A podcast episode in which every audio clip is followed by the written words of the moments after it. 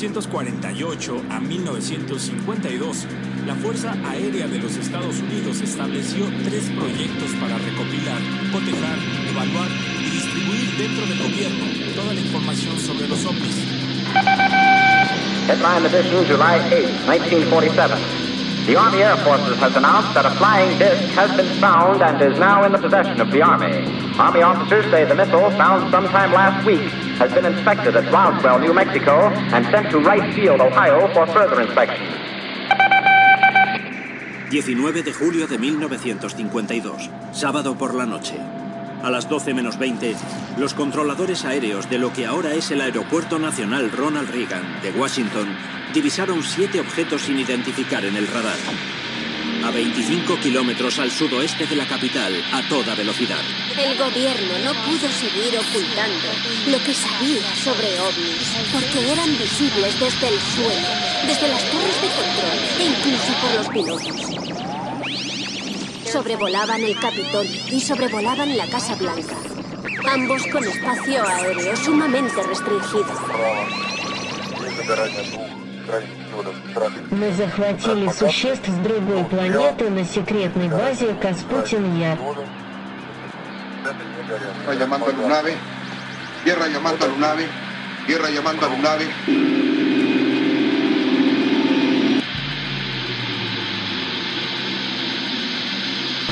ver, a ver, ¿qué tenemos? Nada, señor.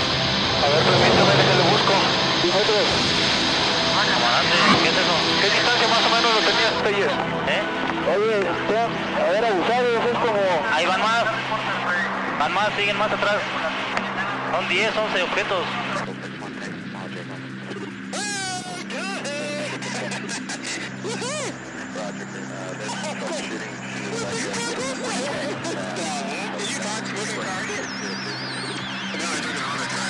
Tonight, a newly released video raising questions about the existence of UFOs. The video of radar on a U.S. warship off the coast of California shows multiple objects popping up around the Navy ship in July of 2019. Arriba, arriba hay otro, arriba hay otro. Arriba ese está el otro. De vuelta. Arriba de aquel está el otro. Y desapareció, boludo. Desapareció donde estábamos filmando, apareció allá. Lo tengo, lo tengo, lo tengo, lo tengo. Mirá, mirá. Lo tengo firmado, boludo. Ven, ven, ven, ven, ven. ¿Querés apoyarte en mi cabeza? Vení, vení, vení, vení, vení, vení. Vení, vení, vení, vení, vení. Son tres, Leo. Ahí, ahí se fue. Bienvenidos a Euforia, queridos camaradas terrícolas. La población de este pueblo perdido en las montañas es desconocida. Nuestros atractivos turísticos son misteriosas luces en el cielo nocturno y algunas leyendas de pobladores que han sido abducidos por supuestas entidades extraterrestres. Su guía de turistas será una elfa llamada Perfidia Vela.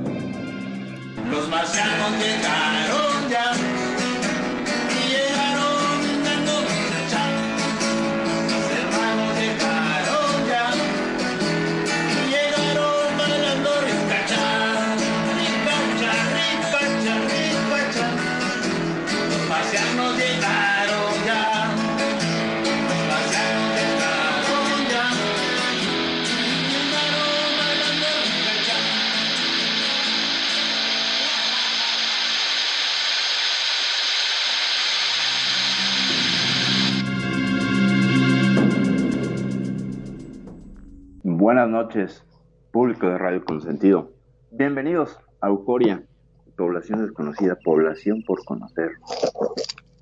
Esta, esta noche vamos a tener un caso sensacional porque tiene todas las aristas, tiene, tiene tantas vueltas, eh, es tan complicado que bueno, no vamos a desarrollar, pero antes de empezar, vamos a permitirle a mi queridísimo Magnum que se presente y salude y todo lo demás. Ahora sí, muy pero muy buenas noches, mi estimadísima Perfi. Gracias por invitarme como siempre a tu programa en la cual disfruto muchísimo porque son cosas que no dejas de sorprenderme, pese a que a veces cada tanto me meto y trato de investigar cosas, pero no sé de dónde sacas tantos casos, la verdad me dejas asombradísimo.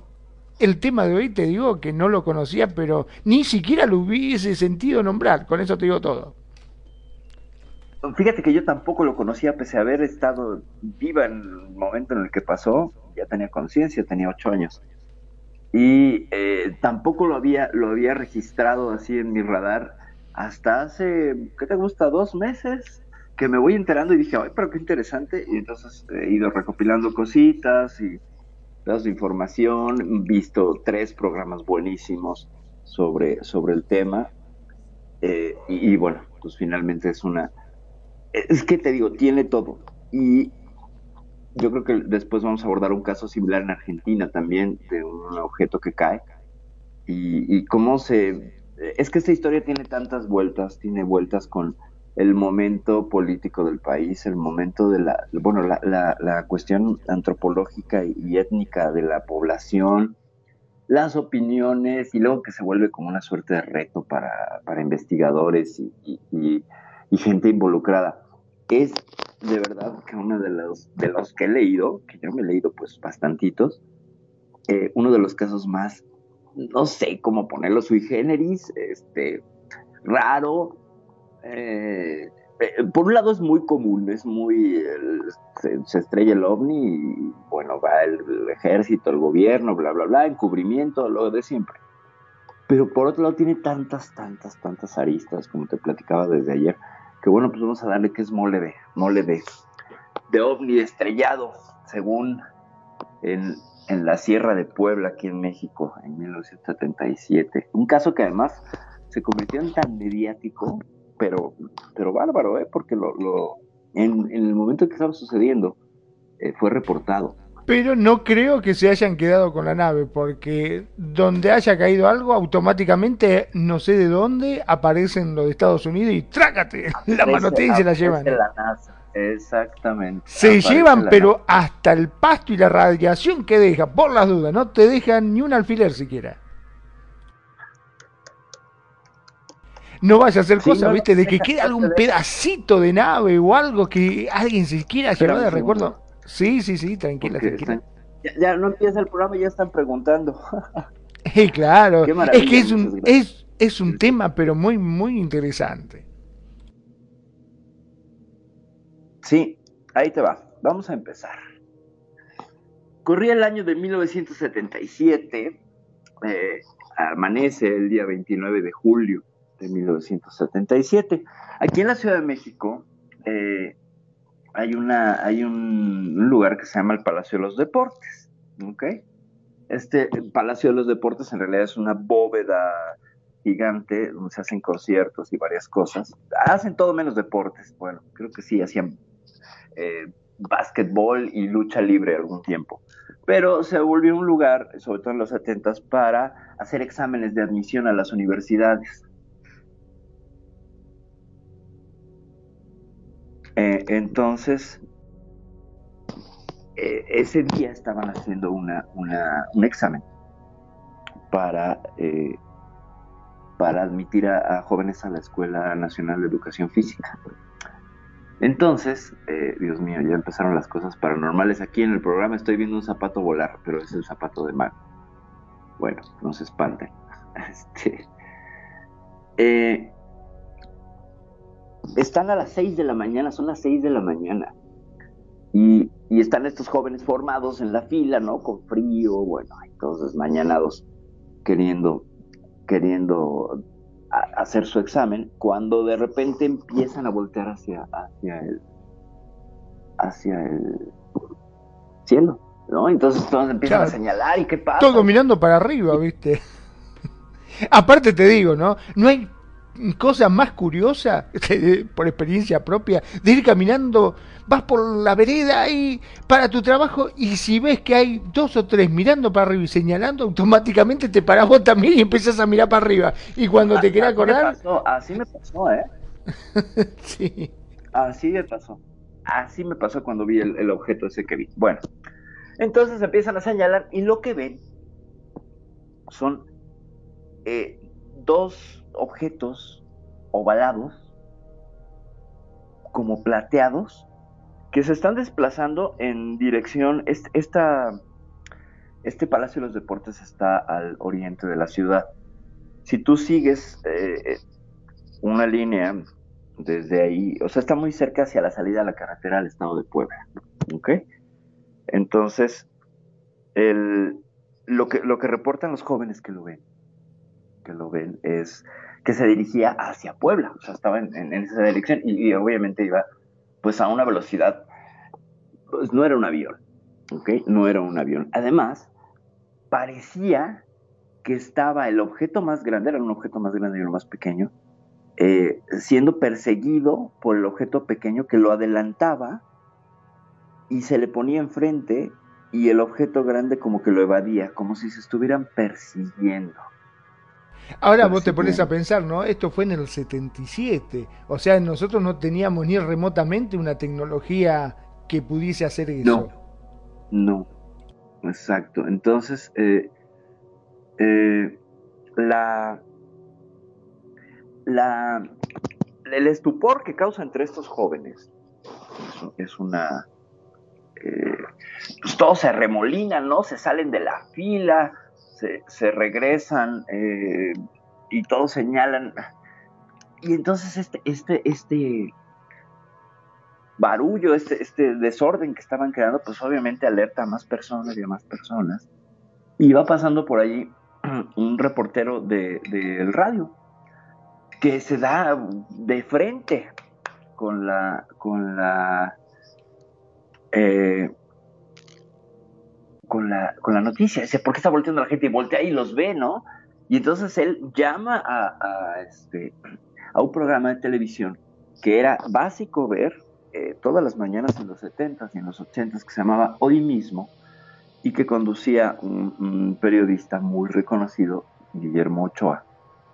Eh, y todas las mañanas era, era lo que veías, ¿sabes? Ahí te enterabas de todo el acontecer en las mañanas. Era el, el- noticiero televisivo que todo el mundo ve.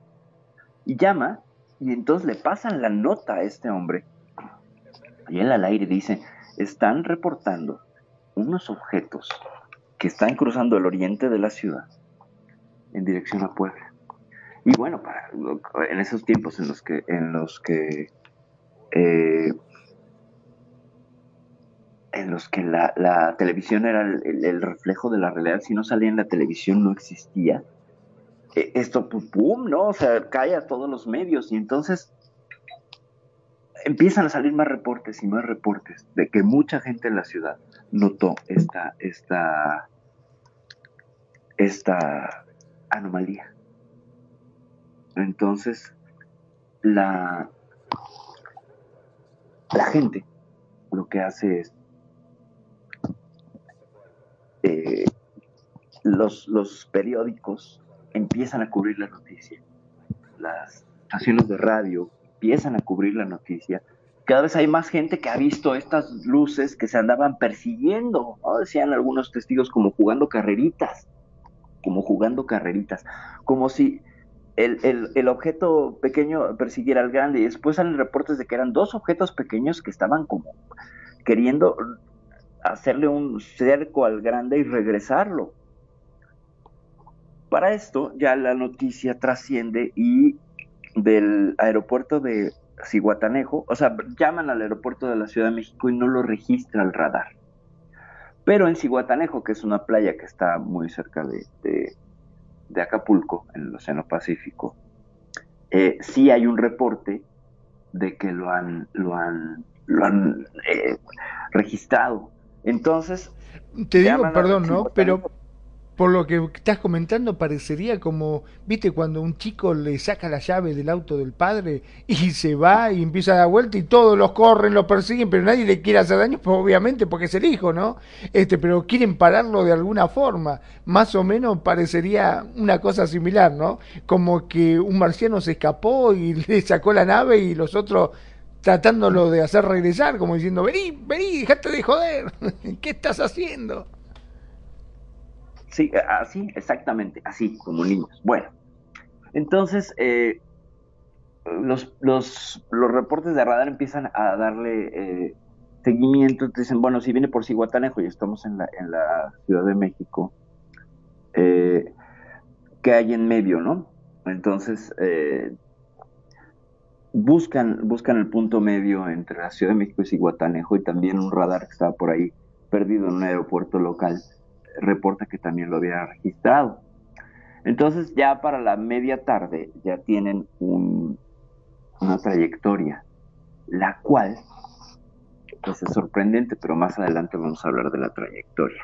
Mientras tanto, en la azotea del sur de la ciudad, que es una zona que se llama Villacuapa, estaban rodando una película eh, que se llamaba Picardía Mexicana 2. Picardía Mexicana 1 había sido un éxito en taquilla, eh, que hablaba, de- recogía todo el, el- humor eh, popular. Y entonces esta película recogía este asunto y hicieron la segunda parte. Y bueno, en, el- en una azotea estaban haciendo unas tomas y requerían grabar al amanecer. Entonces tenían todo el equipo de filmación de cine. Y entonces está el director tomándose un café y le dicen, oiga, miren allá arriba que hay. Y voltean. Y entonces voltea el director, que había sido un afamado actor en los 40 en México, y dice, grábenlo, bueno, fílmenlo. Y lo filman. Entonces hay, hay, hay registro eh, de cine de estos objetos que lo que se ve, estuve buscando el video, pero no está, está incrustado en videos más grandes como para mostrártelo, pero te describo más o menos cómo es lo que se ve. Son, sí, pequeños óvalos y uno de ellos, el más grande, dejaba una estela que algunos describían como muchas estrellitas. Eh, y, y tú ves los objetos cómo se mueven y cómo se acerca uno más y se va moviendo. O sea, no era un meteorito. No, e- no podía ser un meteorito. Los meteoritos siguen una trayectoria lineal y no se adelantan y no se atrasan y no juegan carreras. ¿Ok? Entonces, eh, ya con la, con la, con la trayectoria calculan que va hacia Puebla, hacia la Sierra de Puebla. Paréntesis, paréntesis, este, la Sierra de Puebla en ese entonces era un lugar que presentaba una configuración socio sociodemográfica, histórica y política muy interesante que viene al caso. Voy a hacer un pequeño breviario para que entendamos el contexto. Eh, estaba esta Sierra de Puebla, donde empiezan a llegar rumores de que un objeto ese mismo día se había estrellado. O sea, como que la noticia se partió en dos, ¿sabes? El avistamiento en la Ciudad de México y algo cayó en Puebla. Entonces, de esta sierra está conformada básicamente por población, pues, que vamos a usar el término de indígena, porque eh, son muchas etnias, y indígena con, con toda la intención de ser inclusivos y respetuosos, eh, hay varias etnias. Y la gente se dedica, va en ese entonces, a eh, la agricultura básicamente. En la zona limítrofe con el estado de Veracruz, que ya sonará un poco conocido porque de ahí es DJ Preto, eh, entre Pueblo y Veracruz, esta zona era parte de lo que se denominaba el México bárbaro en los 70. Es decir, era una zona donde el gobierno llegaba pero no llegaba, donde la autoridad llegaba pero no servía de mucho. Ya había habido el caso en los principios de los 70 del caso de Canoa, donde por rumores las poblaciones, la, una población de esa zona, eh, lincharon a unos estudiantes acusándolos de comunistas, para que te des una idea de cómo estaba de caliente la zona.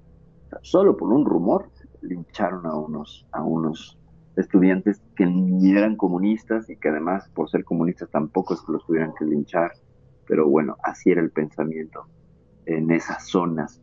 Entonces, tampoco es un, un lugar al que pudieras llegar como muy fácilmente, muy cerrado, eh, con tradiciones muy propias, eh, una idiosincrasia, pues, que recoge lo mejor de, las tradiciones eh, étnicas y un pensamiento muy judeocristiano, ¿no? entonces, el cura del pueblo, ya sabes. Entonces, empiezan a llegar reportes de que algo explotó en el cielo y cayó.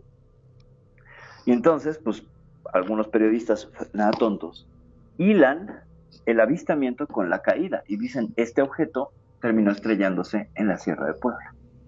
Entonces, lo que, lo que viene a continuación es cuando la historia se pone mucho más divertida y más eh, rara, es que mandan cuadrillas de, de,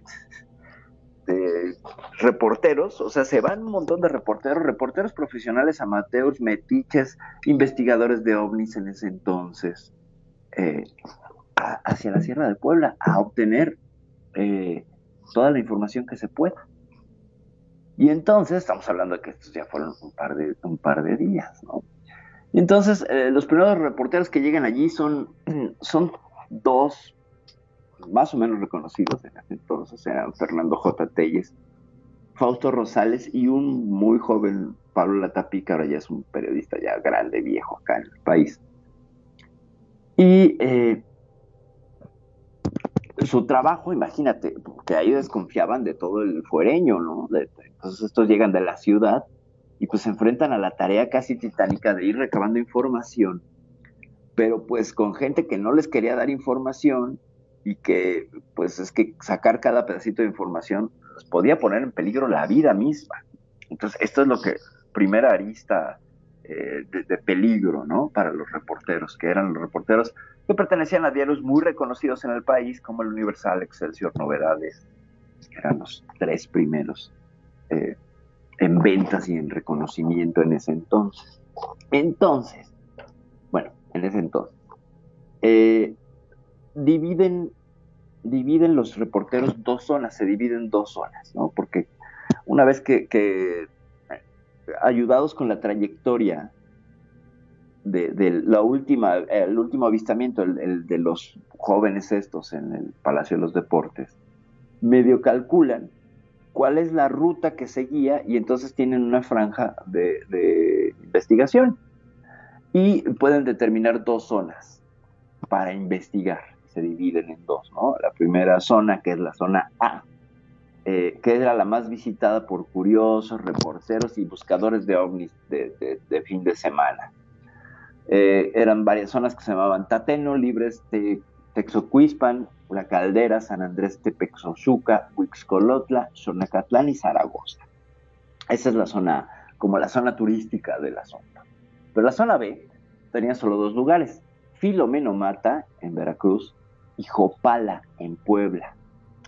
Entonces se dividen los, los, los equipos de, de reporteros y dicen, bueno, pues tú te vas para acá y tú te vas para allá.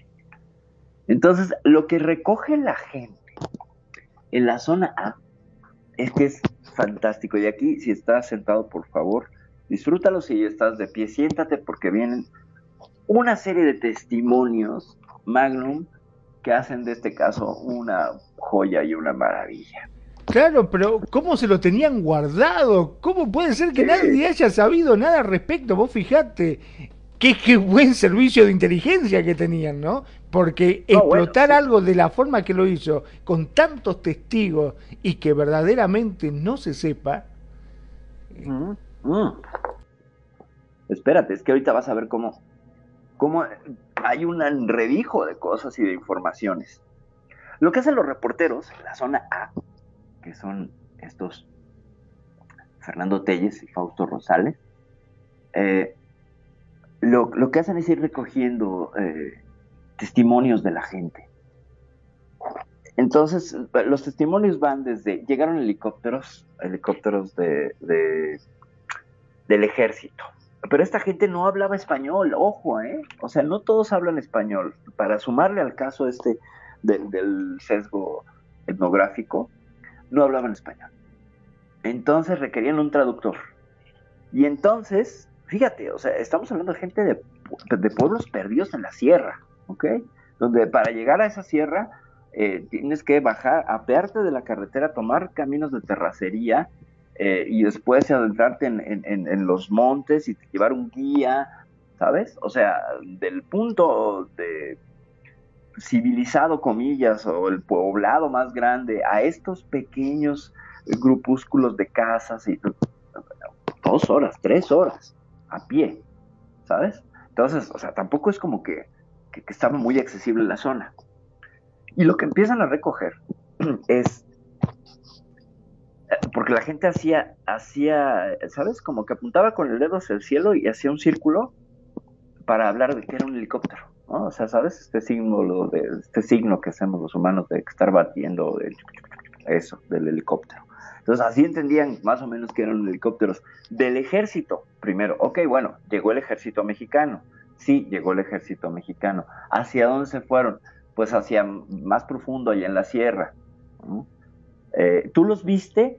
No. Eh, me contaron. Entonces era como, ¿cómo? A ver, pues no los oíste. No, yo estaba en otro pueblo, pero me contaron.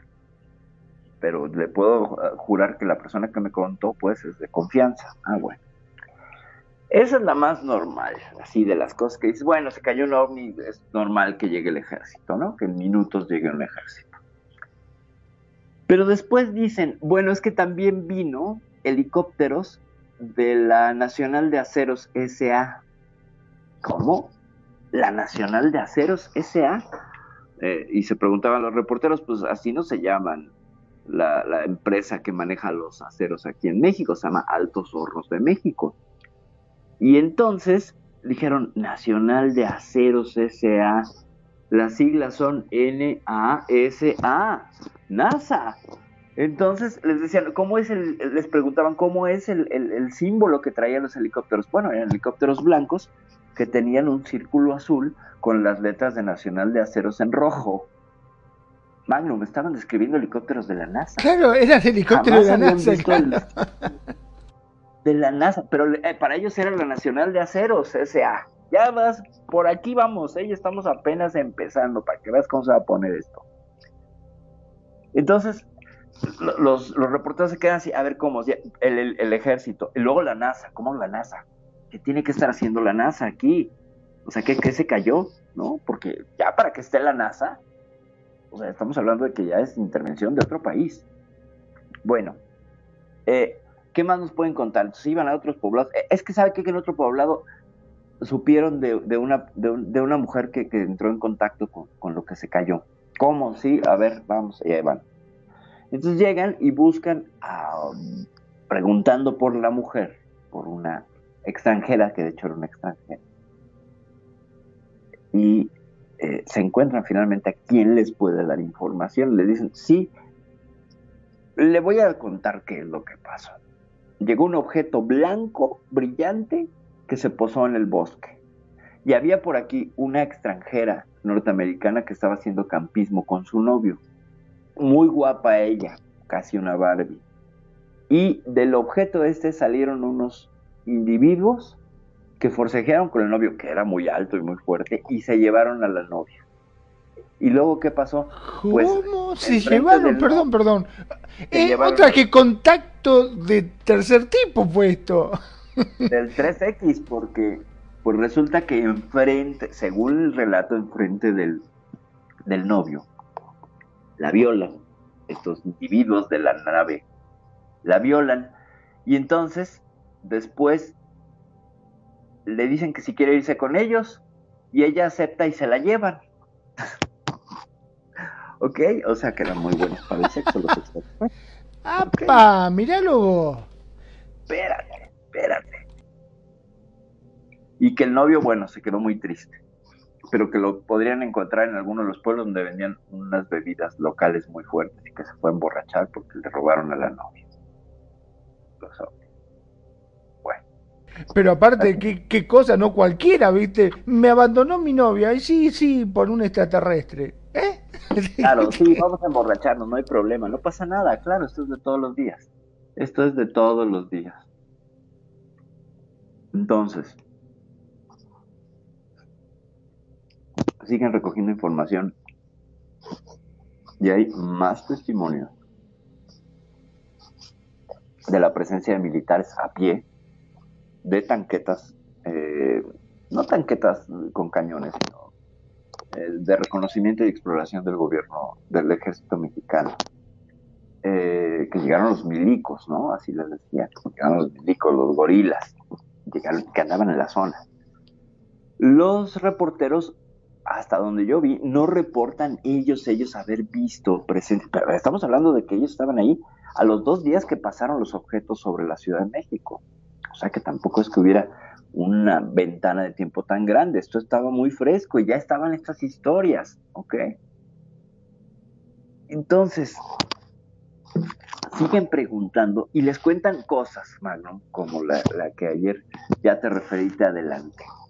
Estaban los, sí, llegó un platillo volador plateado con unos seres de ojos grandes y les dijeron a los pobladores, se nos descompuso nuestra nave, vamos a mandar traer una refacción a la Ciudad de México. ¿Me estás hablando en serio? O sea, y se comunicaban en español y... Sí, o sea, claro, no, espérate. Una cosa loco. Claro, claro que se comunicaban. en Un poco, bueno, decí que era en el 77, sino ahora, eh, porque ni Bey no lo consigo, dijo. Imagínate, exactamente. Sí, no, pues Oliver no lo van a encontrar. Entonces, fíjate, vienen de otro planeta, pero consiguen la refacción en Ciudad de México, ¿no? Y estaban muy aburridos estos, estos personajes, y entonces pues se bajaron y les dijeron al- al- al- a los pobladores que onda una reta, ¿no? Una reta es jugar fútbol, ¿no? Echar una retadora, pues retarse entre dos equipos y jugar. Y entonces, pues eh, pusieron ahí unas piedras a manera de portería, armaron los equipos y...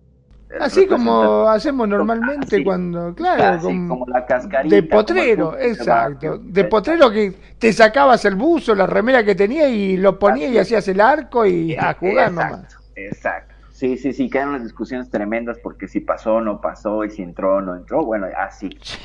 Pero entre pobladores indígenas Y extraterrestres. extraterrestre, qué bueno, qué Bueno. lindo. No, espérate. El partido termina 0 por 0, pero no porque los extraterrestres fueran buenos, sino porque tenían una clase de objeto que protegía la portería y impedía que entraran los goles del equipo mexicano. Ah, pero hacían trampa, o sea Hacían trampa. Entonces,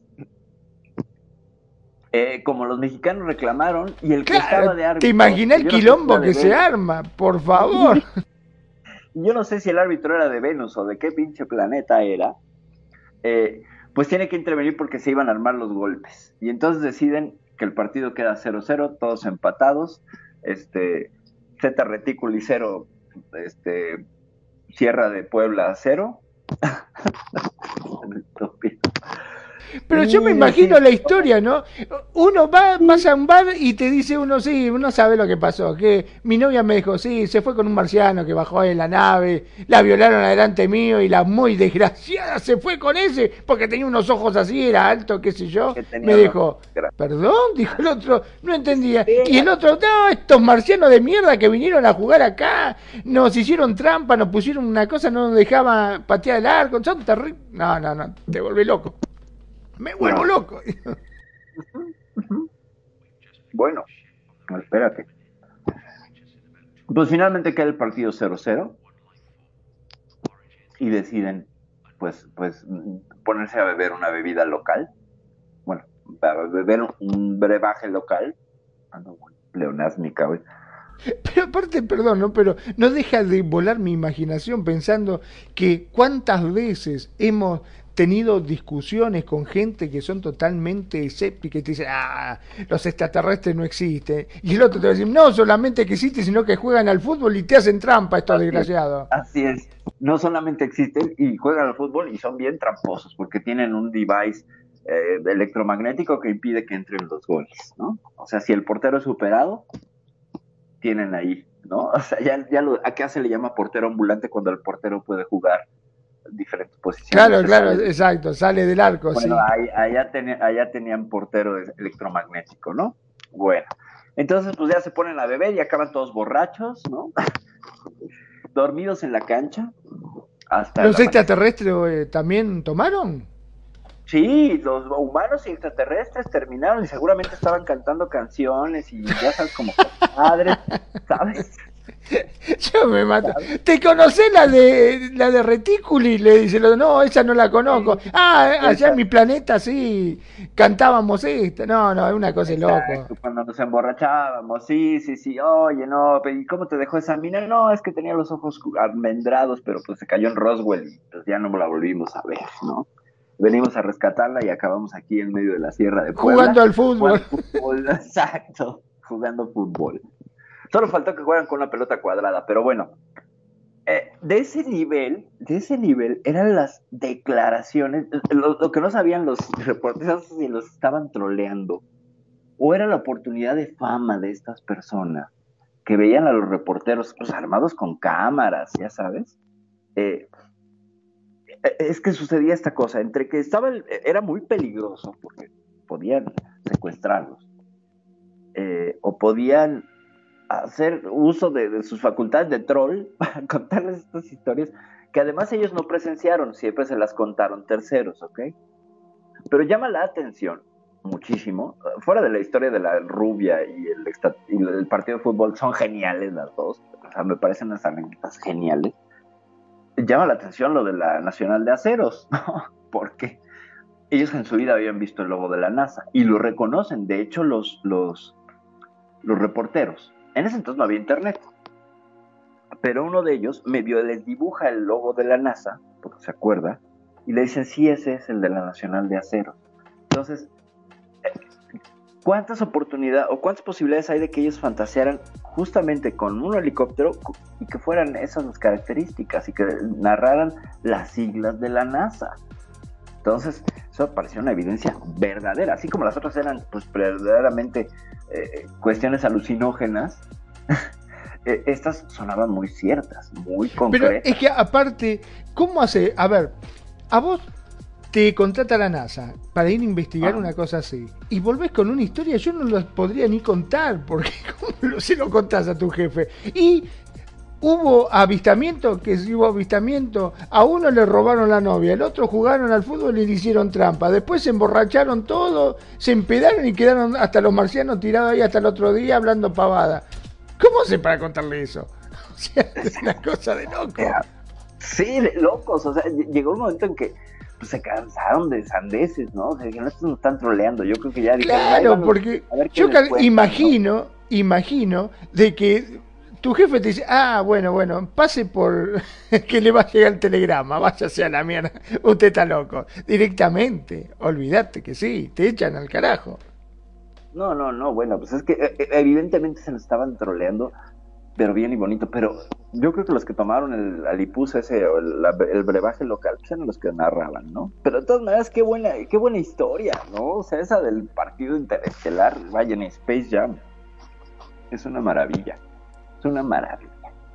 Bueno, entonces eh, deciden después de uno o dos días de escuchar estas historias, pues que se nos está troleando y que qué es lo que pasa, ¿no? O sea, que, que- están a punto de llegar a un punto ciego, o sea, van a seguir encontrando este tipo de historias y cero evidencia, y lo único que tienen es si estalló algo, o sea, la evidencia más formal es sí, vimos unos objetos que correspondían con la descripción de los testigos y de la filmación de, las cámaras de cine, correspondían con la descripción.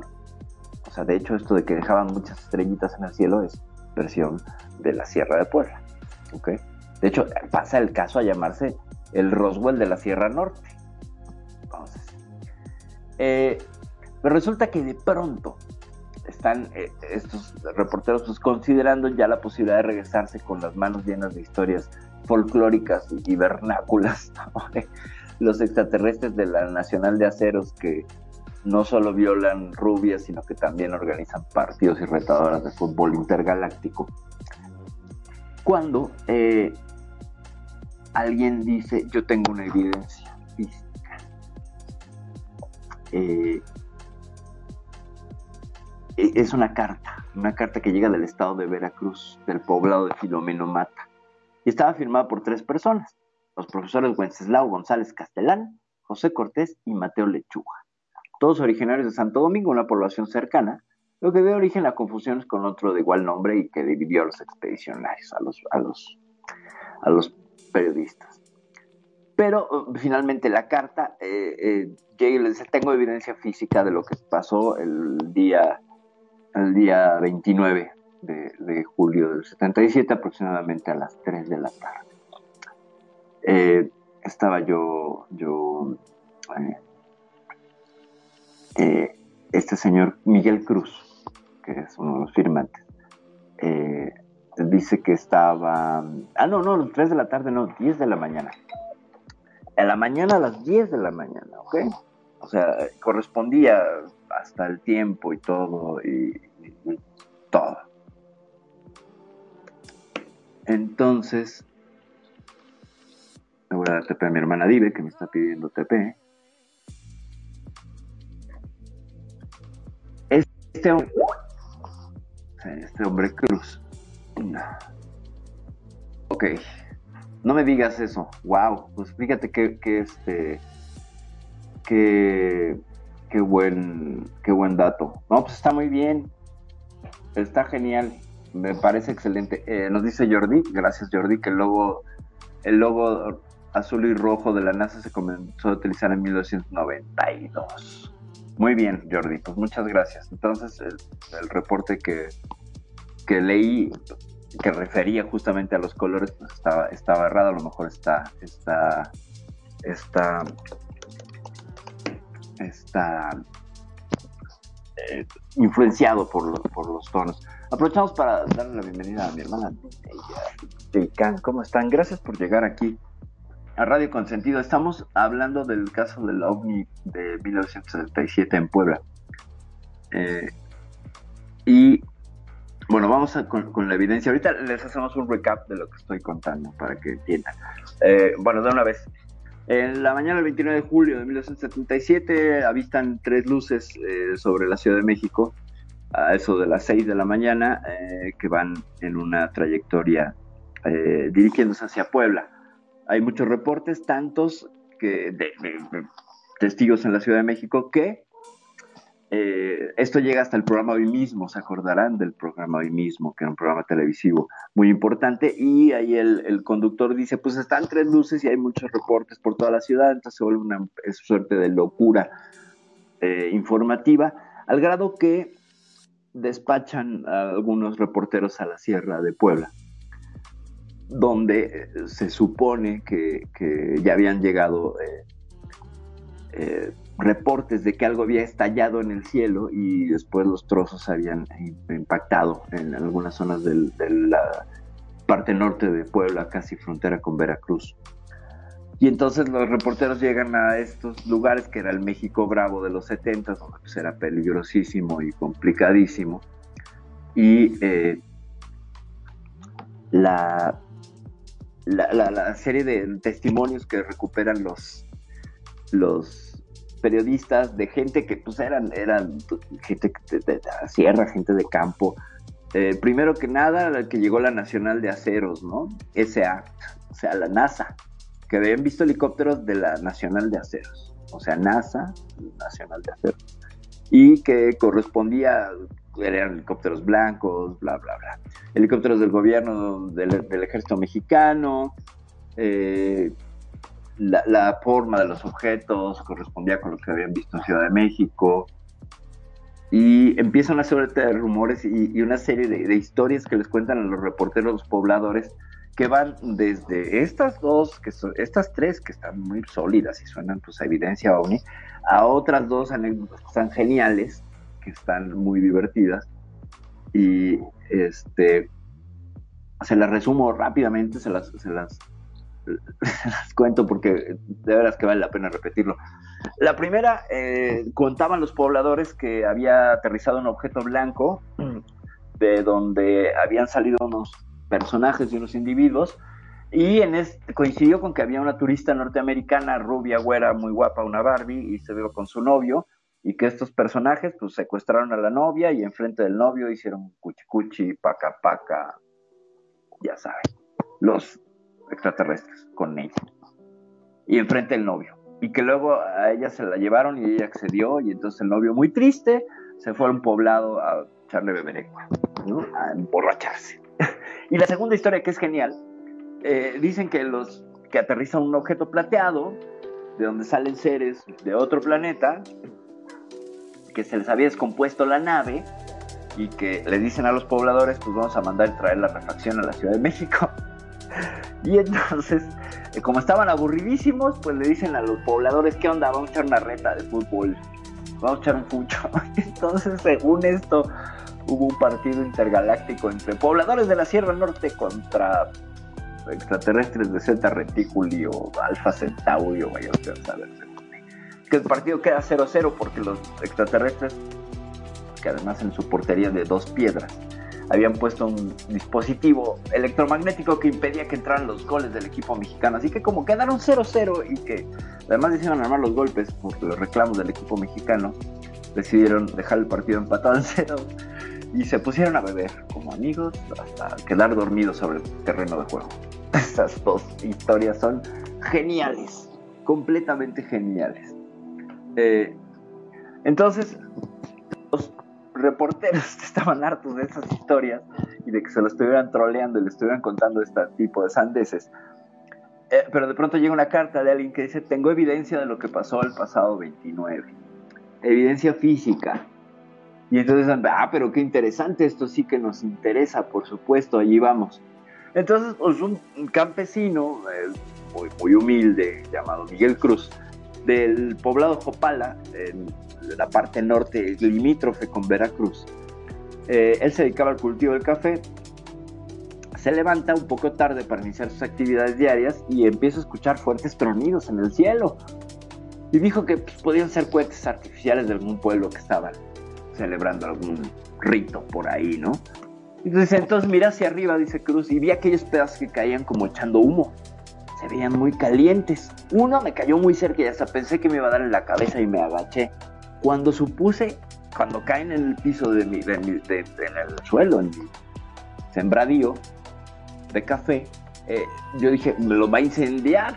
Pero afortunadamente, pues solo arrojaban humo, no había evidencia de fuego ni nada se acerca, nota que están súper calientes estos trozos y se espera a que, a que se enfríen, incluso va por agua y se apaga. Eh, eso me parece un detalle súper tierno. Y entonces ya que los logra temperar y poder manipular, encuentra pues tres pedazos de lo que parece ser unas láminas de metal.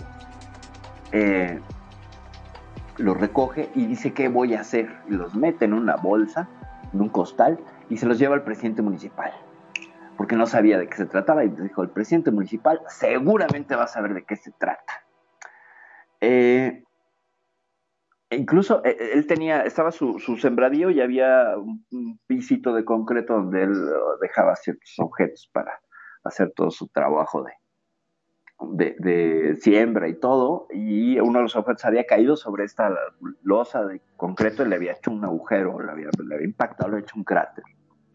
Entonces, eh, la pieza, eh, esa era la más grande, y entonces llega con, con, el, con, la evidencia con el presidente municipal. Y el presidente municipal le dice, no, pues yo no sé, vaya con el cura del pueblo. Y lo manda con el cura del pueblo y el cura del pueblo le dice, pues yo sé menos. o sea, sí escuché yo también, pero pues esto, esto de ser del diablo, hijo, mejor este, regresa con el presidente municipal y que el gobierno se haga cargo. Entonces, eh, como ya se habían enterado que había reporteros, eh, el presidente municipal dice, hay reporteros, ¿por qué no vas con ellos? A lo mejor saben, vienen de la Ciudad de México, gente más cosmopolita, ¿no? Según. Y finalmente sí, logran, logran entregarle un pedazo de, este, de estos objetos, de estos trozos, lo rompen y se lo entregan a uno de estos reporteros, quien eh, de regreso a la Ciudad de México eh, decide hacer un análisis químico de la composición del objeto. Pero dice, a ver, es que si yo llego aquí al Departamento de Química de la Universidad Nacional Autónoma de México, les digo, es un pedazo del ovni que explotó en la Sierra de Puebla, me van a mandar al carajo, ¿no? Entonces les voy a decir que solo traigo este pedazo que me parece un metal muy raro y quiero saber qué es, no les voy a informar de qué es, incluso manda a otra persona para que no lo reconozcan y que no haya ningún link con el trabajo periodístico. Sí, efectivamente manda a alguien, que me parece que es su cuñada, a solicitar la prueba. Y la prueba arroja, días después, que eh, la composición era un 28% de carbón, 84% de manganeso y un 1.13 de silicio, más un 0.77 de cromo. Aparecieron rastros de níquel, molibdeno, cobre, el resto era hierro. Bueno, se hizo un análisis de vía húmeda también y se encontraron mínimos rastros de azufre, lo que indica que era un acero de alta pureza. Se determinó que la cáscara grisácea que cubría la superficie era óxido ocasionado por altísimas temperaturas, lo cual revela que la pieza estuvo a punto de fundirse. Poco después se supo que la fórmula del acero encontrado no es usada en ninguna parte del mundo, gente, en ninguna parte del mundo. Sí es algo que podemos crear los seres humanos, sí, pero es una aleación extraña. Esa composición y el tratamiento no es muy común. Lo más cercano es una aleación española que utilizan para fabricar resortes industriales. Entonces, que tiene una especificación ahí rara. Cuando le preguntan a, a, la gente de España, les hacen una llamada telefónica, eh, sobre, les envían el informe, yo no sé cómo se lo deben enviar los 70, pero bueno. Eh, los españoles dicen, pues bueno, eso es, un, eso es un, una composición rara para un uso raro. ¿no? No sabemos para qué lo quieren y, y, nunca habíamos visto laminado con, esta, con estas características. Eh, bueno, estas características de composición en láminas. O sea, en realidad es tan fuerte este acero que se utiliza para resortes y otras cosas. Para láminas es demasiado fuerte en la Tierra nadie utiliza este, este sistema. Es muy caro. Eh, se requiere de mucha, eh, de mucha presión a la hora de hacer este laminado. Entonces, eh, pues la conclusión del, del, análisis que lo hacen a ciegas es esto es raro. Esto se puede hacer, pero no puede ser una pieza implantada, por ejemplo, porque eh, requería de muchísimo dinero para, para, hacer ese tipo de piezas y más en los 70.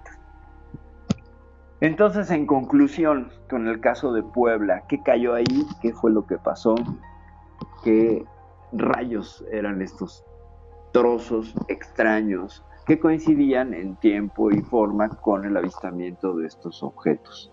Ahora, no les hablé de la trayectoria que siguieron estos objetos después de ser eh, localizados y hacer el, el, así que los métodos forenses este, del radar, por así decirlo, lo que hicieron fue eh, juntar los datos del aeropuerto de Ciguatanejo, otra base, un aeropuerto que estaba en medio de la Ciudad de México y creo que el aeropuerto de Puebla también aporta aporta datos. Entonces, el caso es que el objeto venía por el Océano Pacífico, gira para dirigirse hacia la Ciudad de México, o sea, de haber seguido esa trayectoria, se hubiera internado allá hacia los Estados Unidos, pero gira, o sea, dobla hacia la derecha, y luego casi sobre Acapulco gira a 90 grados y se dirige eh, directo a Ciudad de México y sobre Ciudad de México vuelve a girar para dirigirse hacia Puebla.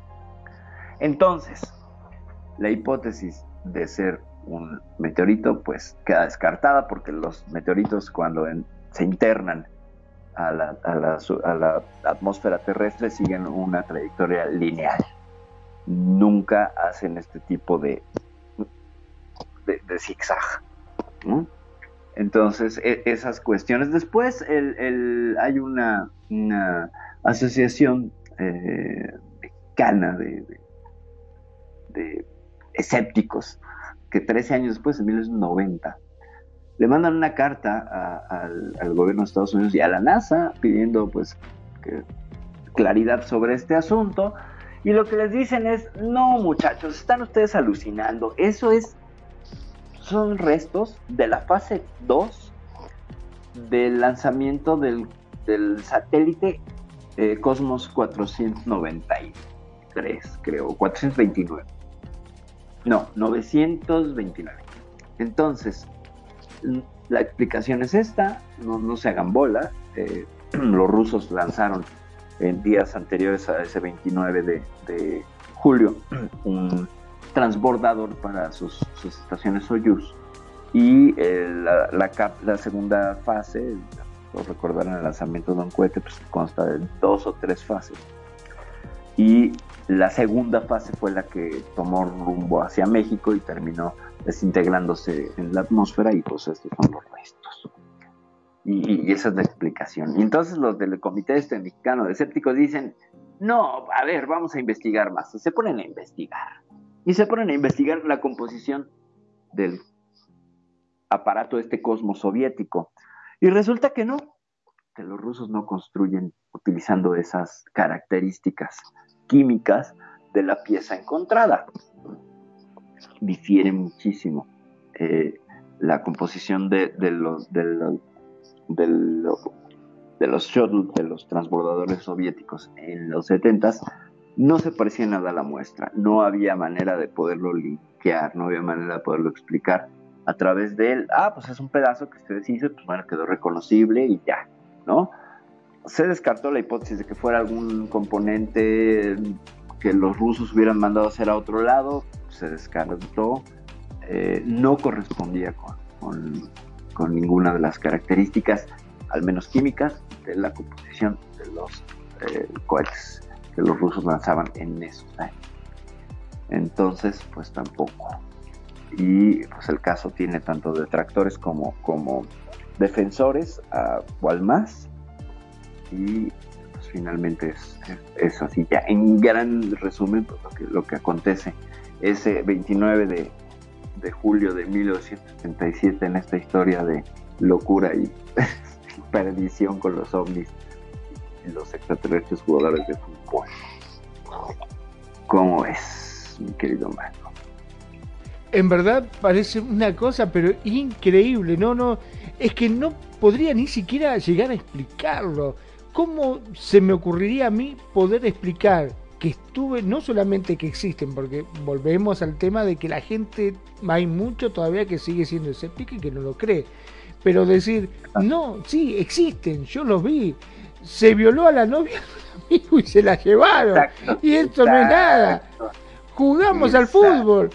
¿Cómo que jugar al fútbol? Sí, sí, jugamos al fútbol. Y vos podés creer que al final se armó un quilombo porque estos desgraciados pusieron un dispositivo que no entraba la pelota, pero al final nos emborrachamos todos, nos hicimos re amigos, terminamos todos durmiendo en la mona del pedo que nos pegamos bajo los árboles. Dicen, bueno, bueno, ahora te van a venir a buscar un, unos tipos con unos chalecos, te van a poner chaleco y te van a llevar con una ambulancia. Este...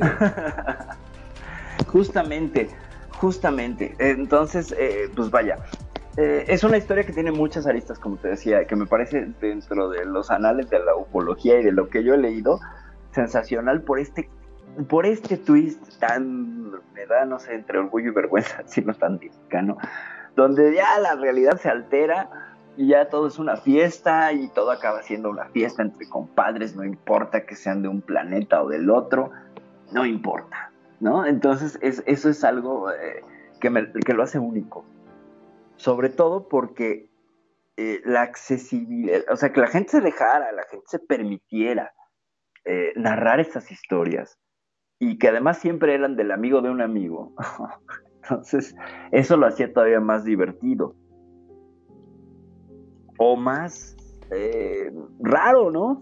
Claro, pero aparte yo me imagino, ¿no? En cualquier momento iban a ser los famosos extraterrestres mariachi, con las guitarras exacto. cantando. Sí, claro, iban, iban, exacto, iban a cantar los marcianos las llegaron ya.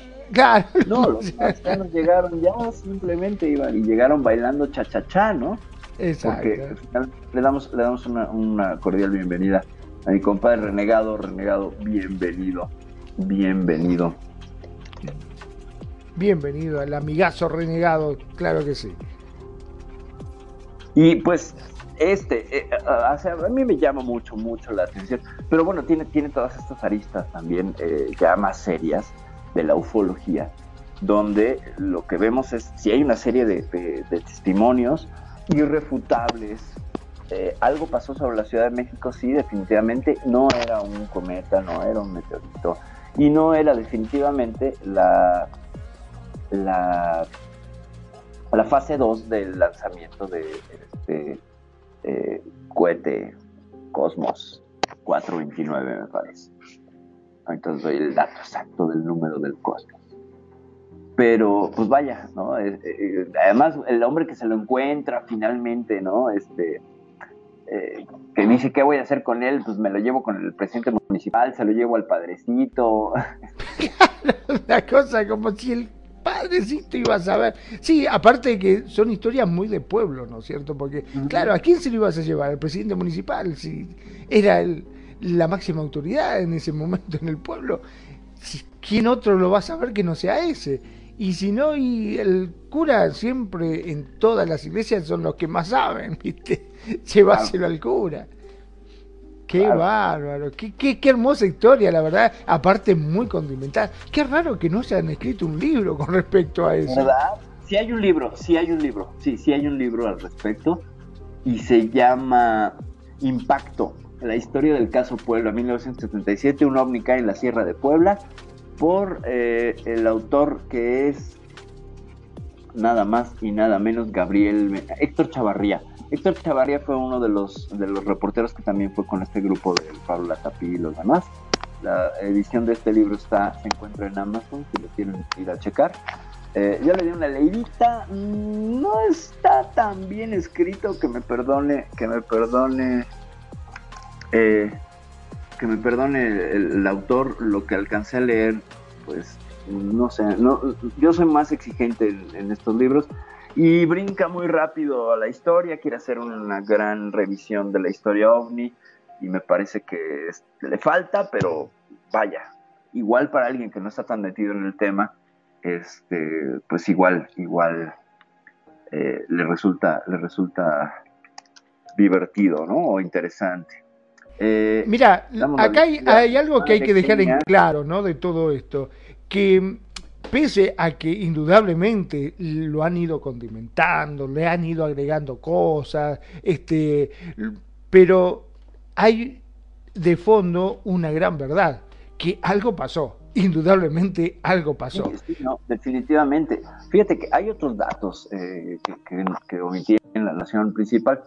Por ejemplo, eh, en, en el aeropuerto de la Ciudad de México había 20 trabajadores en el taller de Mexicana de Aviación, que es una de las, era una de las dos aerolíneas eh, en los 70 y estaba un comandante de la misma compañía y ellos declaran que fueron no solo tres, sino seis ovnis los que iban eh, de sur a norte. Y, y estaban ellos trabajando en, en la- en las- en los hangares y estaban eh, esperando que les abrieran un hangar, entonces les tocó ver estos seis, seis objetos, esto lo declararon a los periódicos también, y todos coincidían que eran objetos de una gran luminosidad verdosa, que al desplazarse dejaban una estela de luz. Eh, verdosa o azul, más bien, porque la gran mayoría de los reportes indica hacia el azul.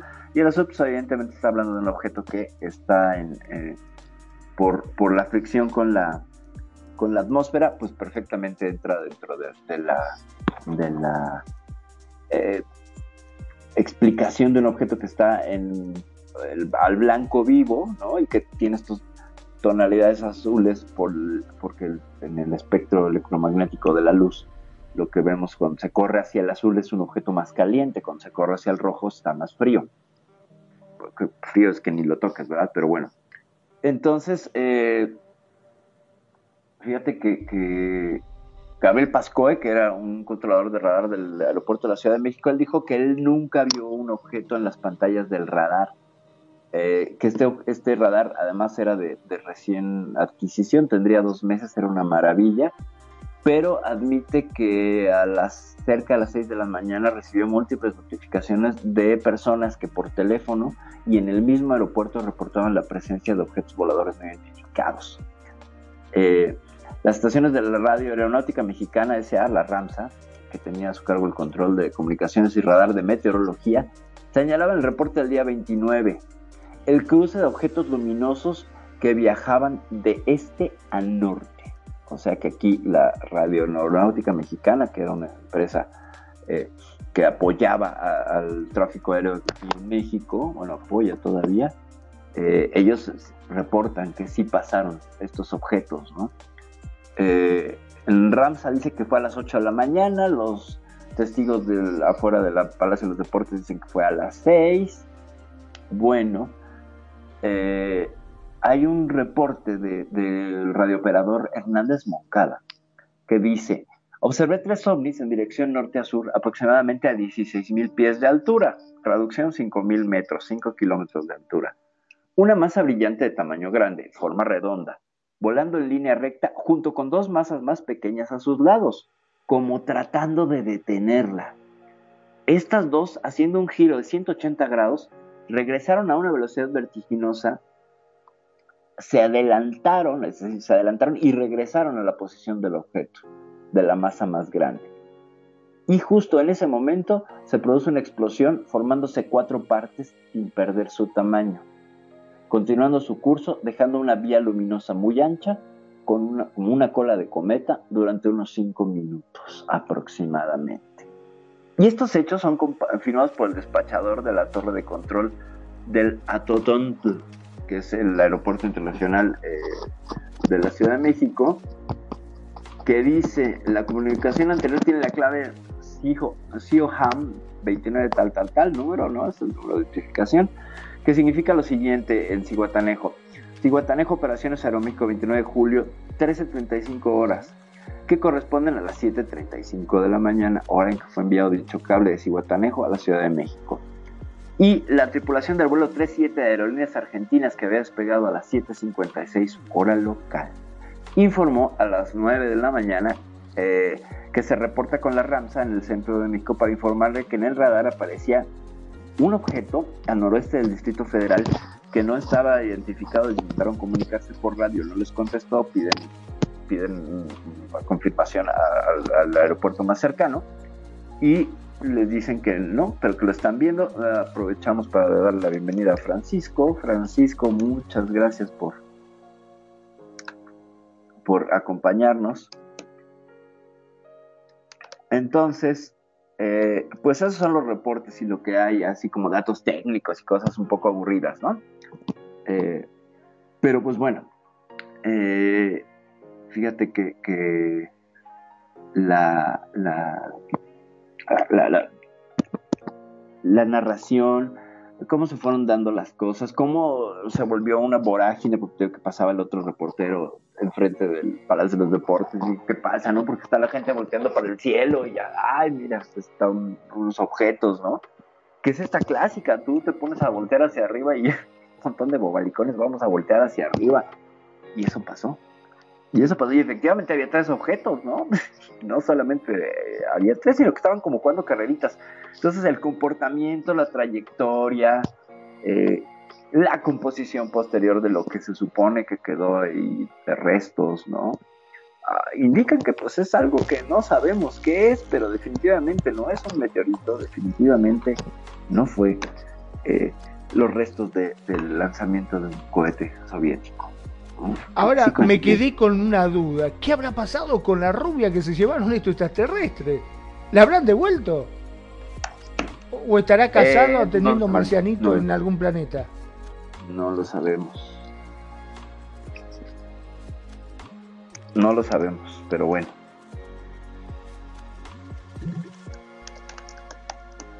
Bueno, mandamos un saludo a Tony Focaccia, que nos está escuchando. Tony Focaccia eh, manifiesta su interés en platicar, platicar sobre, sobre, sobre ovnis. Claro, bienvenido. Aquí son todos bienvenidos para, para hablar y opinar del tema. Eh, ya saben que esta, esta, es, esta es su estación y que la estación la hacen ustedes y que sus opiniones cuentan y que las leemos al aire, por supuesto, y que comentamos y debatimos y hacemos todo, todo lo posible porque, porque se sientan parte. Eh, espérenme un segundito. Muchas gracias, Tony, muchas gracias. Ya le mandaron la amistad. Eh, pues este, este es el caso. Este es el caso, mi querido, mi querido Magnum. Eh, si quieres, aprovechamos el resto del tiempo en, pues no sé, comentar preguntas con chistes, información reciente. Sí, sí, sí, la verdad que es impresionante, me, me dejaste choqueado, porque mirá que hemos hablado a lo largo de todos estos programas que venimos haciendo con Euforia, un montón de casos, evidencia, pero algo así este, realmente parece salido de una novela. Nos dice Eh, Kenia. Nos dice Kenia. Yo sí creo en los ovnis y la vida extraterrestre. Creo que seamos, no creo que seamos los únicos en toda la galaxia. Ciertamente, eh, es improbable que seamos la única civilización eh, galáctica, ¿no? Ahí hay que, hay que considerar eh, varias, varias cuestiones, eh, pero fíjate que leía, tenía un artículo la semana sobre la... En exoplanetas, para que no esté familiarizado con el tema, se los pongo rápidamente. Todos los planetas que estarían fuera de nuestro sistema solar y han sido encontrados en otro sistema solar, es decir, planetas pertenecientes a otros sistemas solares. Bueno, se hizo un estudio sobre exoplanetas y la composición de sus atmósferas o del polvo estelar cercano para determinar la composición química del mismo. Y resulta que lo que dice este estudio es que encuentran los mismos elementos orgánicos y químicos que generaron la vida en la Tierra. ¿Ok? Entonces que en otros exoplanetas existe la sopa primordial, al menos a nivel eh, partículas flotantes en el espacio, eh, que permitirían el desarrollo de vida. Evidentemente, para definir la vida, eh, hay que ver si va a ser vida de microorganismos o civilizaciones, ya sea desarrolladas tecnológicamente o no, porque pues existe la posibilidad de que también si encontramos vida en el espacio sea esta en la edad de piedra en su planeta o estén mucho más adelantados o sean a nivel microorganismos, ¿no? Eh, parece, parece, muchas, muchas teorías e hipótesis apuntan a que si vamos a encontrar vida, la vamos a encontrar a nivel microorganismos y quizás en Marte, ¿no? Eh, mucho ronrón al respecto, o que quizás ya la encontramos y que se supone que lo que hizo el, el, Viking 2, me parece, en 1976, al aterrizar en Marte, que fue una de las primeras misiones de rovers hacia Marte en el 76, qué curioso, estamos hablando de un caso del 77, eh, que sí encontraron evidencia, pero que esta se supone que fue contaminación al momento del manejo de las muestras. Pero hay, hay quien defiende que ciertamente encontraron vida bacteriana en Marte y que buscaron taparlo a como fuera, a como diera lugar. Así hablando ya en términos de astronomía y de exobiología cruda, se supone que sí se encontró y que ahora que anda el, el, el andan el Curiosity y el otro que tiene un nombre que no me acuerdo, será que me cae mal ese rover. Y aparte del rover chino, según yo no les creo nada a los chinos, la verdad, perdónenme chinos, pero no les creo que tengan un rover en la luna. Eh, y no sé qué tanto le creo, la verdad, a la NASA que lo tenga en la Luna, en Marte, pero digo, en, la Luna tienen uno y tienen otro en Marte, eh, los chinos. Eh, según, pues ya hubiéramos tenido evidencia, no sé, los chinos en esta competencia por el espacio, pues no sé cuál es el caso de estar ocultando cosas. Dice Kenia, pues es obvio que pero no se les hacía demasiado absurdo que decían que no podía haber vida solo porque lo mismo que en la Tierra. Yo creo que es en este que ya se lamenta aquí, claro. Eh,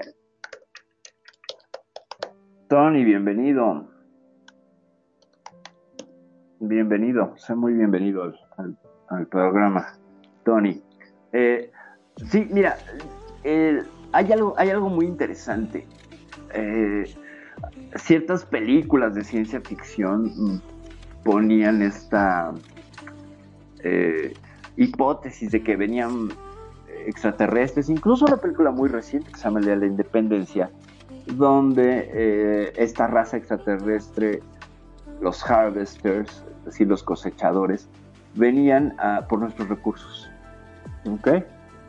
Eh, y esta idea de que somos un planeta único y tenemos recursos naturales que otros seres envidian, se ha caído, se ha venido desmantelando porque los mismos elementos de composición que hay aquí en el sistema solar los vamos a encontrar en TRAPPIST-1, que es un, sistema de exoplanetas que estará, no sé, creo que a cuatro años luz y hacia donde me digas vamos a encontrar la misma composición de planetas, la misma, la misma. Entonces, eh, esta cuestión de los recursos, pues como que no. Entonces,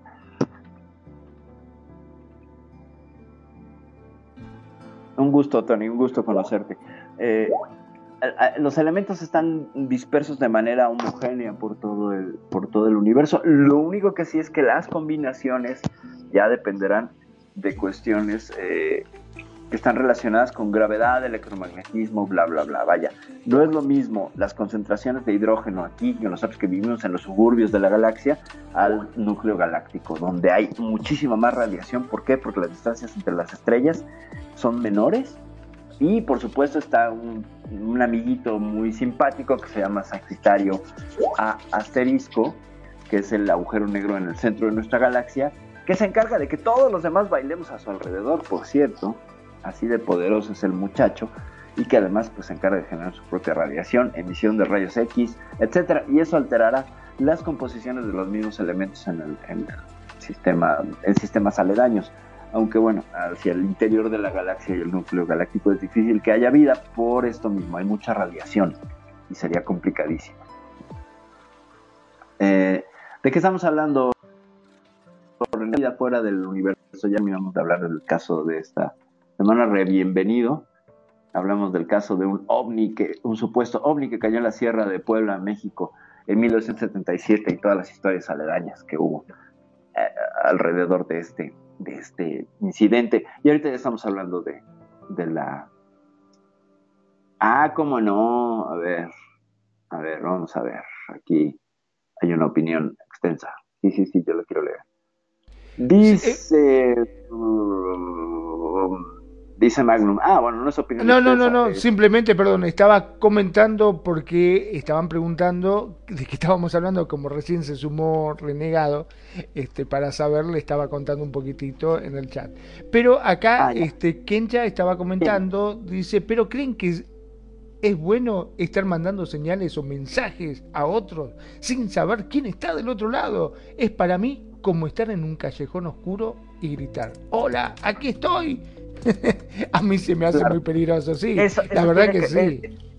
Sí, y eso hay que reclamarle a Carl Sagan, que fue el principal promotor de señales, ya sea como mensajes cifrados en las Voyager 1 y 2, Voyager 1 y 2, como eh, de lo que se usaba en el antiguo y ya fallecido eh, radiotelescopio de Arecibo, ¿no? De donde se envió el código genético de los humanos. Se supone que recibimos respuesta en un aerogrifo. Eh, Sí, esta es la hipótesis del bosque oscuro, te la platico rapidísimo, comadre. Eh, en un bosque oscuro, donde nadie ve, eh, se supone que las dos partes, tanto nosotros como, como especie humana y una especie alienígena, al no ver y estar armados los dos, vamos a disparar porque estamos asustados. Y esta, esta hipótesis del bosque oscuro es muy, muy este, inquietante, ¿no? Bien, bien inquietante. Buenas noches, compadre renegado, re bienvenido. Y también está la hipótesis del zoológico, ¿no? Pero dice Tony Focacha, una cosa hablando de los mensajes en oro de Sagan. ¿Ustedes saben lo del círculo del campo de maíz que era como una respuesta? Eh, sí, sí lo sé, eh, Tony. Y es básicamente no al del, no al del el mensaje en oro, el que está grabado las canciones y las voces que están en el Voyager 1, me parece, fue al mensaje de Arecibo, al mensaje de Arecibo que me parece que es en el 74, eh, donde se envía el código genético humano y una representación en, lenguaje binario, y se supone que hay un agrogrifo eh, en Inglaterra que responde a esa. Y son dos, de hecho, porque hay uno donde incluso se imprime la cara de un extraterrestre. Sí, sí, sé de, de ese. Ya hicimos un programa sobre agrogrifos, agroglifos. Perdón, se me lengua la traba. Y eh, sí, sí sabemos de, ese. Sí, en código binario. Dice Renegado. Sin embargo, ojo, el planeta lo estamos jodiendo y seguro si como especie queremos seguir tenemos que salir a otros mundos.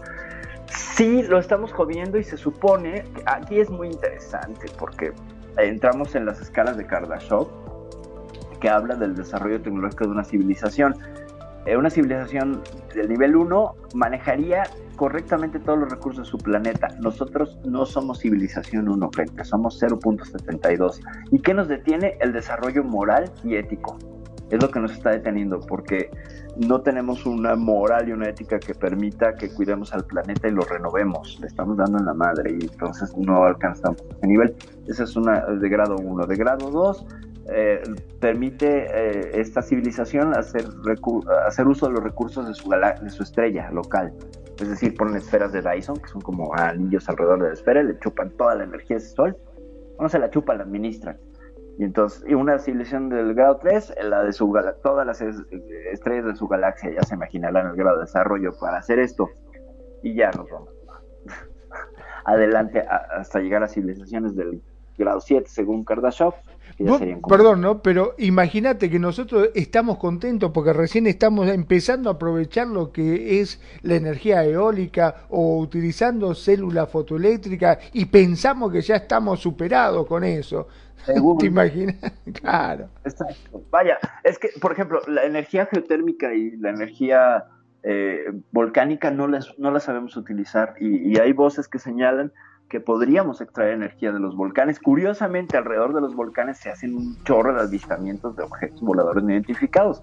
La cámara que está permanentemente grabando y monitoreando eh, la actividad del volcán Popocatépetl, que días anteriores estuvo echando fumarolas. Ah, de hecho, hizo erupción. Eh, hay un montón de videos de objetos que entran y salen y salen y entran y los circundan y vuelan y bueno, ¿qué son?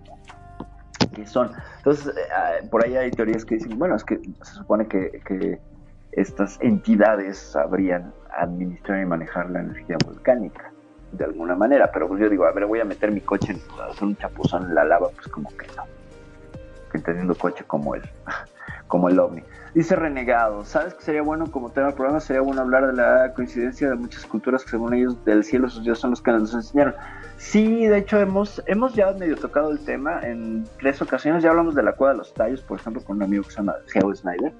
Eh, hablamos profundamente sobre la cueva de los tallos, porque él es ecuatoriano, entonces pues, cerca. Sí, hay muchas coincidencias de las culturas y que señalan hacia este culto de los dioses reptiles y de decir que vienen de arriba y que entonces arriba es extraterrestres y todas estas grandes eh, líneas de pensamiento que se acercan mucho a lo que es eh, Erich von Daniken con el oro de los dioses, que es el que primero que propone estas teorías de la astroarqueología y de, de los alienígenas ancestrales que dirían en el History Channel, que bueno, no podemos dejar de verlo, por supuesto, aunque quién va a tomar en serio un programa donde pone la voz de Don Cangrejo para doblar a los protagonistas, a mí me parece una cosa de lo más ridícula, entonces se le pide toda la seriedad, no sabe si están troleando o no, pero eh, sí, hay una serie de cosas muy interesantes, dice Renegado, pero estos muchos locos son para unos cuantos, sí, claro, por supuesto, mira, hay, teorías muy interesantes y muy, este, y muy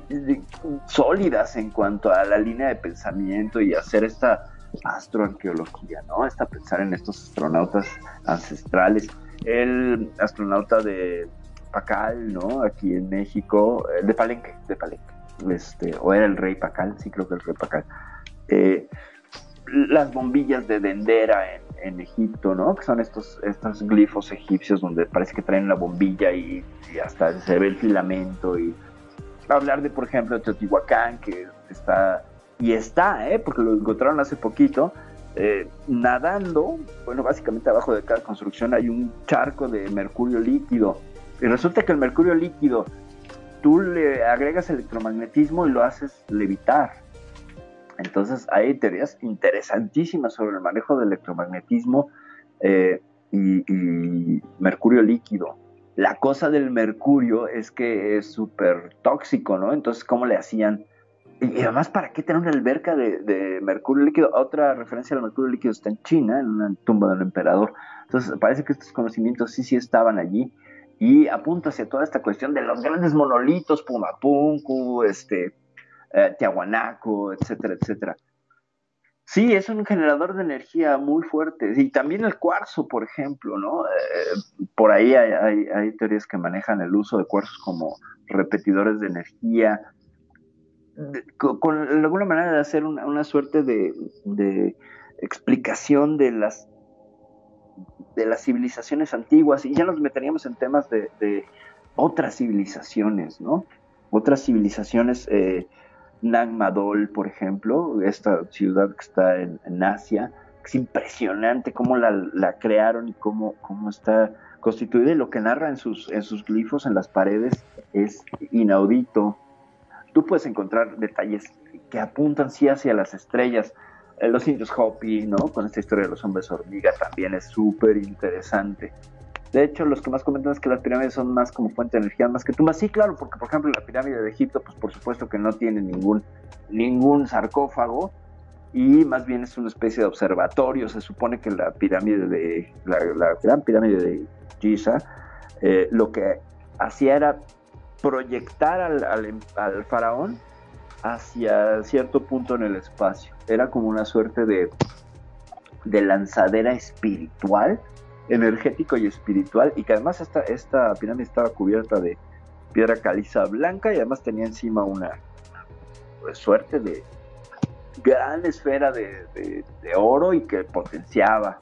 Sí, los hombres hormiga de, de los de los indios Hopi, ¿no? Que vienen y pelean y secuestran y los son expulsados y todo. Bueno, es toda una historia ahí, la de los hombres hormiga.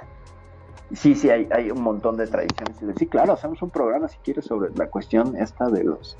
Y te invito, por supuesto, los invito. Yo encantada la vida y también invitamos a Tony o que Tony proponga un, un tema y claro que sí lo invitamos y investigamos y platicamos y así. Digo, a mí el tema me encanta, me fascina, me raya cañón. No sé qué tema me guste más, pero bueno, este me apasiona. Me gusta muchísimo. Y no ando viendo al cielo eh, todo el tiempo. La verdad es que con trabajos. Este, veo por dónde camino, luego ando chocando con las cosas. Sí, se complica, ¿no? Este, los círculos de piedra también. Los, los petroglifos, sí, también, los círculos de piedra. la- la- las, hay unas perforaciones impresionantes. Stonehenge, ese. Stonehenge también eh, como, como túmulo funerario astronómico y, y observatorio es una cosa bárbara, es impresionante lo que hay ahí. Y no solo Stonehenge, hay un montón eh, alrededor de todo el mundo. Todos los puntos energéticos de la Tierra también suelen estar relacionados a qué? A construcciones. Eh, por supuesto, Tony, en cuanto gustes tú me dices, lo preparamos y aquí te invitamos y ya lo hacemos y platicamos. Claro que sí, por supuesto, por supuesto que sí. Sí, no, bueno, este tema es, fíjense que estoy haciendo un mapa mental del tema ovni y voy como ahorita, ahorita sí, de irle pegando etiquetitas, a ver que Roswell, que la invasión en Washington, que plata, plata, voy como en la etiqueta 200 y eso que empecé hace 3, 4 semanas.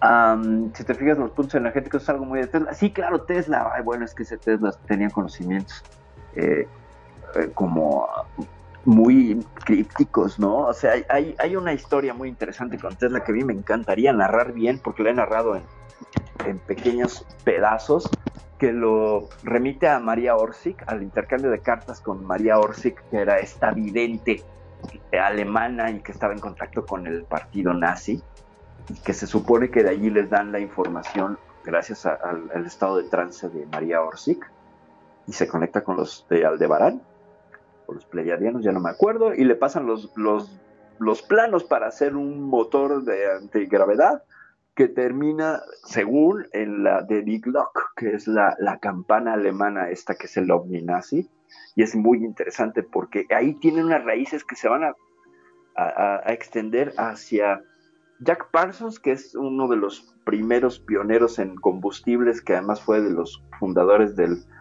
del Jet Propulsion Lab, que después devino en ser la NASA. Eh, Alistair Crowley, que es un místico y un mago ahí, este, muy, muy prominente y un, hombre que, se relaciona con el satanismo y esas artes. Y aquí se cruzan de una manera bárbara eh, las artes ocultas y la ufología a través de todo lo que fue el, programa Paperclip, que fueron los gringos jalando a todos los científicos alemanes como von Braun para, para el desarrollo de pues, sus propios intereses después de ganar la guerra. Es un tema bárbaro ese, ese y, Tesla está ahí metidote, ahí tiene las narices. ¿No te suena María Orsic? Lee sobre María Orsic y además, qué mujer tan hermosa. Era una belleza de mujer, cabello largo, ojos grandes, labios gruesos, blanca, bellísima y además con supuestas facultades mediúmnicas. Se supone que se la llevan, ¿eh?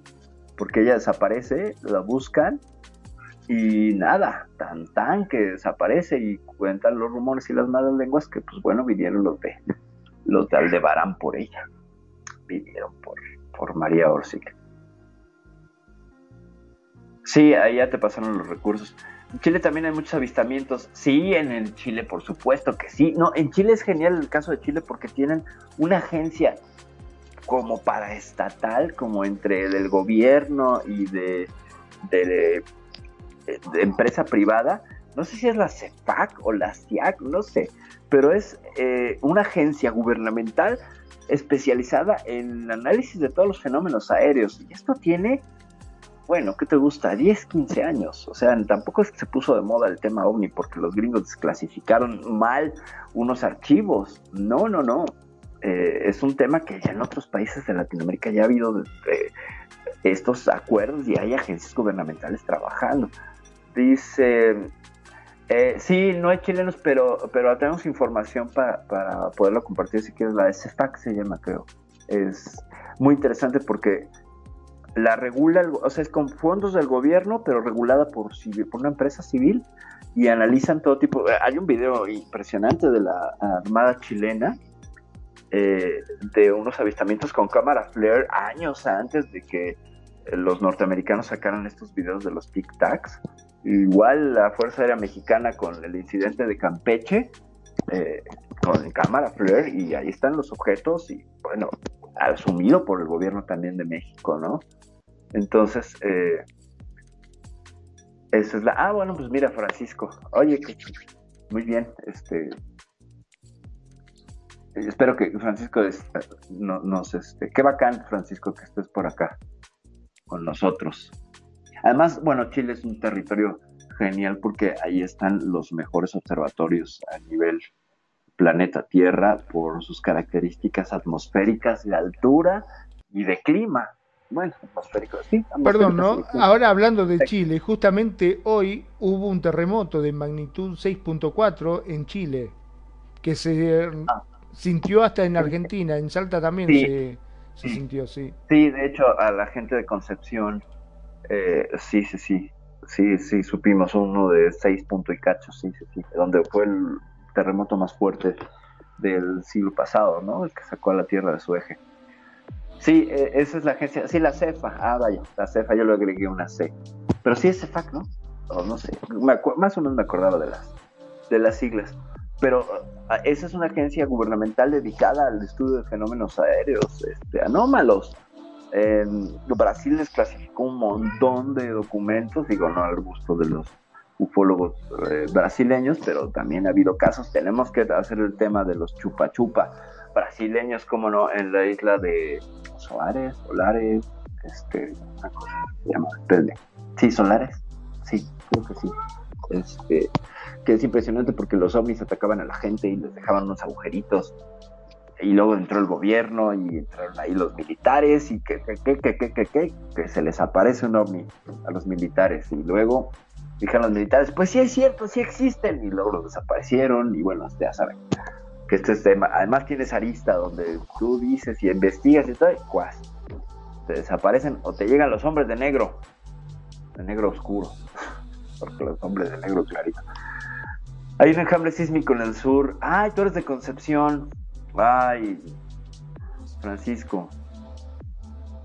Esperemos que no, esperemos que no haya, no haya terremotos. Ya estamos un poco cansados. Acá en México también lo sentimos y no sabes no sabes, acá también nos pasan y bueno, los días recién tuvimos uno y fue, fue impactante. Pero bueno, sí. Y bueno, también referente a los terremotos y todo esto, hay por ahí estudios de la actividad solar, bueno, estudios, no hipótesis, eh, de la actividad solar relacionada con la con los terremotos. Dice, vente para México, Francisco. Bueno, aquí en México también estamos jodidos de terremotos. Sí, renegado, no hay mucha. que se vaya para Mérida. Allá en Mérida no tiembla, pero pues en Mérida cayó el meteorito de Chicxulub que acabó con los dinosaurios, así que pues tampoco es un lugar que esté muy seguro. Bueno, a menos que es un dinosaurio, ciertamente. Sí, estamos compartiendo el anillo de fuego. Toda la costa del Pacífico es este anillo de fuego. Pero pues bueno, tiene que ver también, este, según, según con este mínimo solar, ¿no? En el que estamos, en este periodo de 11 años donde el Sol está en su mínimo solar, pero resulta que su radiación es diferente. Entonces, e, es todo un tema. Pero les leo si quieren seguir aquí en estos últimos minutos.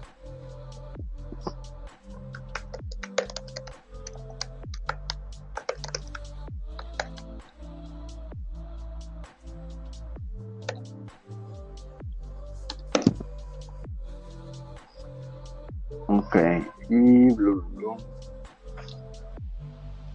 Bueno, entonces vamos concluyendo Magnum si otra cosa no te no no dispone. Bien, bien, bien. No, no, por supuesto. Este, la verdad que hoy fue un programa muy interesante, sobre todo me mató lo del partido de fútbol. Eso que jugar Ah, un partido de fútbol me dejó loco, me dejó loco, te digo. Ya sé, sí, ¿no? un partido de extraterrestres contra humanos que es una maravilla, ¿no? Esta imaginación popular es, es genial. Increíble. Bueno, gente, pues agradecemos su presencia aquí en, en Radio Consentido Magnum, por favor. Sí, como Eh. no, como siempre, darle las gracias a cada uno de ustedes que nos acompañan, que nos eligen, que hace de Radio con sentido su radio. Gracias, muchas gracias. Mi nombre es Magnum Dacun, transmitiendo en vivo y en directo desde Mar del Plata, República Argentina. Como siempre digo, sean felices, el resto son solo consecuencias. Gracias. Gracias, Magnum. Gracias por la paciencia, por, por sortear los problemas técnicos. Hoy andábamos con unos ovnis ahí que nos estaban atacando, que nos permitían despegar con este programa. Yo, yo soy Perfidia Vela, sigo siendo Perfidia Vela y esto ha sido Euforia, población desconocida, población por conocer. Ya saben, la invitación está abierta, contáctense y pues hacemos un programa. Me encanta, me encanta. Mañana tenemos este, un programazo Ah, sí. también, como para Sí, invitarlos. Mañana tenemos otro programa. Muchas gracias, Can. Muchas gracias, Mani Vive Preciosa. Te amo, te adoro. Muchas gracias, comadre lindísima. Gracias, compadre. Qué bueno que están aquí por segundo día. Tony, un gustazo. Francisco, gracias. Muchas, muchas, muchas gracias por estar aquí. Esto, esto ha sido Euforia. Eh, aquí hablamos de qué? Hablamos de ovnis, de WAPs, de extraterrestres, de duendecillos, de fenómenos eh, astronómicos. Y bueno, no es nuestra intención convencer a nadie, solo presentamos los datos que disponemos y pues tratamos de encontrar y poner un poquito de humor a este asunto que a veces es muy serio y muy aburrido. Muchas, muchas gracias por su presencia. Quédense en Radio Consentido, la, radio, la radio diferente. Y nos vemos mañana porque mañana estamos con el programa paranormal que se llama El Cuscus. Y mañana vamos a hablar de presencia de entidades. Y nuestra intención es asustar a Magnum, que siempre nos acompaña. Y ya van dos programas que no lo asustamos. Y ahora sí, tenemos la firme intención de asustarlo con relatos de terror a nuestro queridísimo Magnum. Muchas, muchas gracias. No, hombre, un gusto. Gracias a ustedes por el esfuerzo. No es un esfuerzo, es un gusto para nosotros hacerlo. Muchas, muchas gracias. Vámonos, Magnum, que nos lleve un ovni para jugar fútbol, cómo no.